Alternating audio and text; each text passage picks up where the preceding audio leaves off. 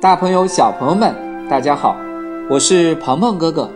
今天的鹏鹏说读书时间，为大家读的是今年五月份刚出版的新书《博物馆里的中国绝妙器皿》第二章：从后母戊鼎到彩绘燕鱼青铜钢灯，青铜的故事第二篇。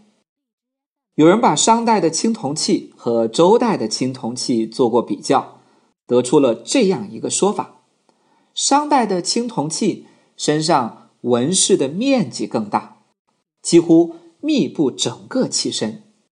而且大多呢用一些很有张力的兽面纹做装饰，让人有一种敬畏的感觉，可以说是凝丽之美。但是到了西周时期，兽面纹大多退居二线，很多器物只是在口沿和腿部有些装饰，样子也显得稳重多了，让人有一种肃然起敬的感觉。人们更愿意用凝重之美来形容它们。其实，很多原来出现在商代青铜器上的花纹。也在西周的青铜器上出现过，但表现出更加强烈的秩序感和规律性。还有一点要特别提到的是，西周青铜器上出现了更多铸造出来的文字，因为那时我们把青铜称作极金，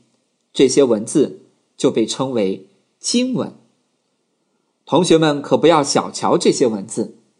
他们中的有些曾经帮助今天的我们解答过历史上的谜题，还有些本身就是可以用心欣赏的精美书法作品。通过大量出土和传世的西周青铜器，今天的我们能够更清晰、更容易的了解那个时代社会的发展。收藏在中国国家博物馆的大禹鼎。就是其中的代表。坎坷的经历，不凡的身世，大禹鼎。传说大禹鼎在清代道光年间出土于陕西省眉县，因为它硕大而又精美的器型以及铭文所具有的历史价值，人们常常把它和收藏于台北故宫博物院的毛公鼎。中国国家博物馆的国际子白盘并称为西周三大青铜重器。我们首先来认识一下这件青铜器，它有一对微微向外撇的耳朵，圆鼓鼓的腹部略微向下垂着，看上去就像是横着长似的。表面呢也很干净，没有像后母戊鼎那样满身的花纹，就是在口沿的一圈。还有腿的上部装饰着浮雕式的饕餮纹。如果我们向鼎的肚子里面看去，就会发现一大块排列整齐的文字。要知道，在此前的商代青铜器上，铭文总数没有超过五十个字的，但是到了西周初年，大面积的铭文就陆续出现了。大禹鼎内壁上共铸造了十九行。二百九十一个字的铭文，记载呢是周康王二十三年九月册封一位名叫禹的贵族的事情，为我们了解周康王时代的礼乐制度提供了很重要的资料。其实，为纪念贵族禹被册封这件事情而铸造的青铜鼎不止这一个。大禹鼎之外，还有一个小鱼鼎，但非常可惜的是，小鱼鼎遗失了，仅仅留存下来铭文拓片，给今天的我们留下了不小的遗憾。再说一个小知识吧，我们经常会在介绍青铜器的展牌上看到“饕餮纹”这几个字。今天我们形容宴会非常丰盛，还会说。饕餮盛宴，饕餮到底是什么呢？有人说，他是传说中龙的儿子之一，因为特别贪吃，吃着吃着把自己的身子给吃没了，只剩下脑袋。于是人们经常把饕餮纹装饰在器物上，尤其是和饮食有关系的器物表面。但实际上，在《吕氏春秋》等书当中所记载的饕餮是一种怪兽，有手无身，食人未厌，害及其身。大禹鼎上共有二百九十一个铭文，这些文字讲的是什么事儿呢？经过专家们的解读，铭文的含义大体上可以分为三个部分。第一部分是说周康王。把贵族禹叫到了自己身边，向他讲述了自己的祖辈周文王、周武王消灭商代、建立周代是多么不容易，赞扬了先王们的圣德，同时呢，还说明了商代的灭亡和远到诸侯、近到官员都纵情饮酒有很大的关系，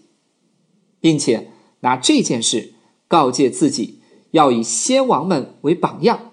也告诫贵族禹要像先辈那样忠心辅佐王室。第二部分是说周康王对贵族禹提出了要求，并且赏赐给他一些车马奴隶。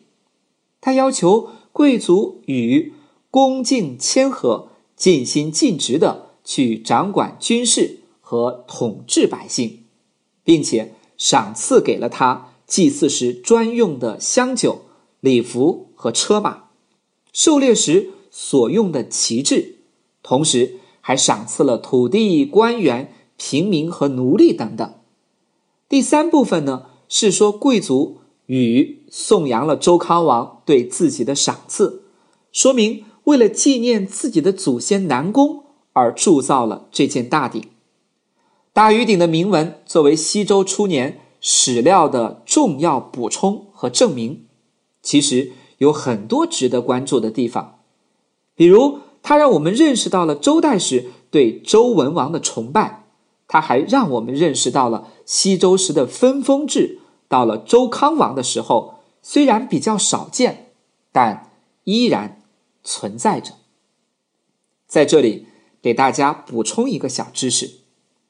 周武王灭商，建立了政权之后，为了更好的统治和管理广阔的土地，当然也为了能够很好的开发边疆地区，就把土地连同土地上的人一起封给了自己的亲人、有功的大臣等等，作为诸侯国来管理。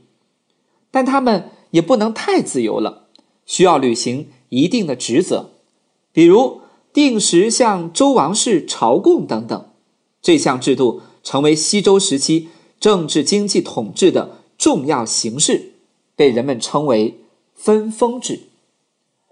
大禹鼎自从二十世纪五十年代走进国家博物馆的前身中国历史博物馆之后，就一直珍藏在这里，但是在二零零四年却有一段时间离开了北京。来到了上海博物馆，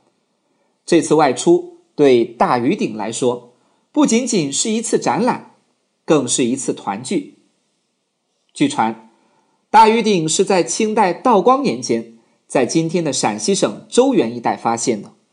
后来辗转归到了陕甘总督左宗棠所有。尽管左宗棠特别喜欢这件珍宝，但后来为了感谢曾经在朝廷上。帮助过自己的侍读学士潘祖荫，就把大禹鼎转赠给了同样喜爱金石的潘祖荫。从此以后，这件珍贵的文物就一直由潘家收藏并且守护着。那个年代战乱不断，